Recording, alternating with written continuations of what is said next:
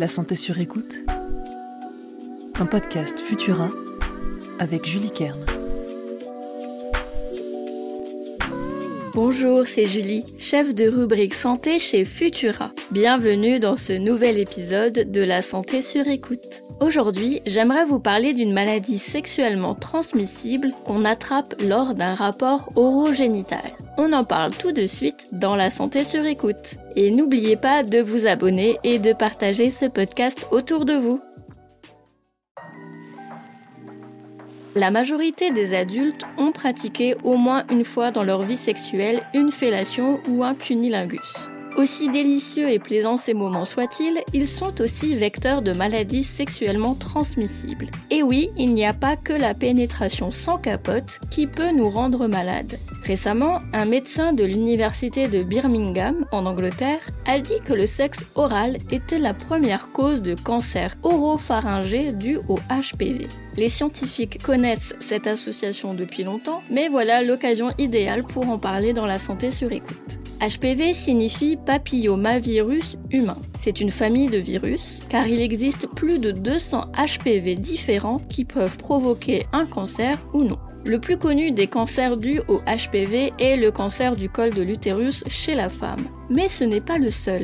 Il y a le cancer de l'oropharynx, le sujet de cet épisode, qui touche plus les hommes que les femmes. C'est le HPV 16 qui est responsable du cancer de l'oropharynx. Selon le médecin anglais, le risque d'avoir un cancer de l'oropharynx est multiplié par 8,5 chez les personnes qui pratiquent le sexe oral et ayant eu 6 partenaires ou plus au cours de leur vie sexuelle.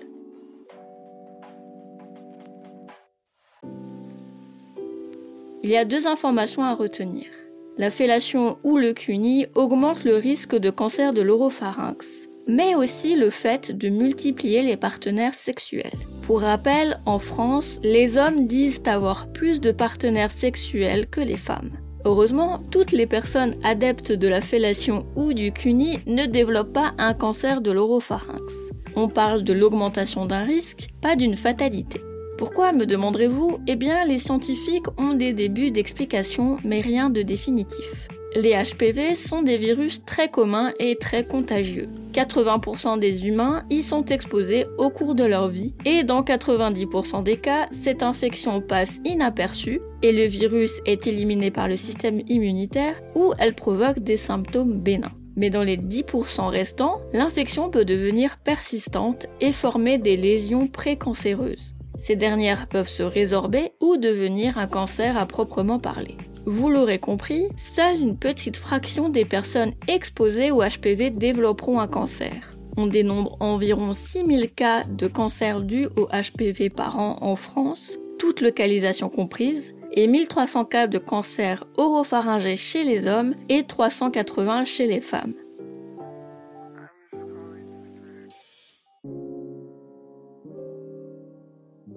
Qu'est-ce qui différencie ces 10% de personnes des 90 autres? Eh bien, les scientifiques pensent qu'il s'agit d'un dysfonctionnement quelque part dans le système immunitaire, mais qui n'a pas encore été clairement identifié.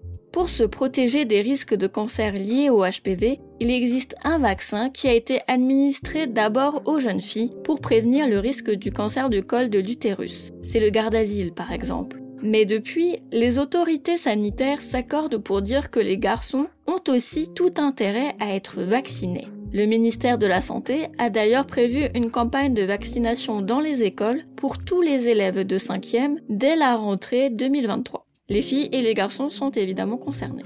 Cet épisode de la santé sur écoute est centré sur les cancers oropharyngés dus au HPV, mais sachez que d'autres facteurs de risque peuvent provoquer un cancer oropharyngé, mais ces derniers ne sont pas liés au HPV. Je pense à l'alcool, notamment, première cause de cancer de l'osophage, ou le tabac, première cause du cancer du larynx, par exemple. Dans tous les cas, n'oubliez pas de garder votre santé sur écoute. Merci d'avoir passé ce moment avec moi. Vous trouverez les sources de cet épisode dans la description pour vous forger votre propre avis. N'oubliez pas que les informations partagées durant cette capsule audio ne se substituent pas à un diagnostic médical émis par un médecin. Si vous avez le moindre doute concernant votre santé, n'hésitez pas à consulter un professionnel. Pour nous soutenir et améliorer notre visibilité, abonnez-vous et partagez ce podcast autour de vous. On se retrouve dans 15 jours pour un nouvel épisode de La Santé sur écoute. À très vite!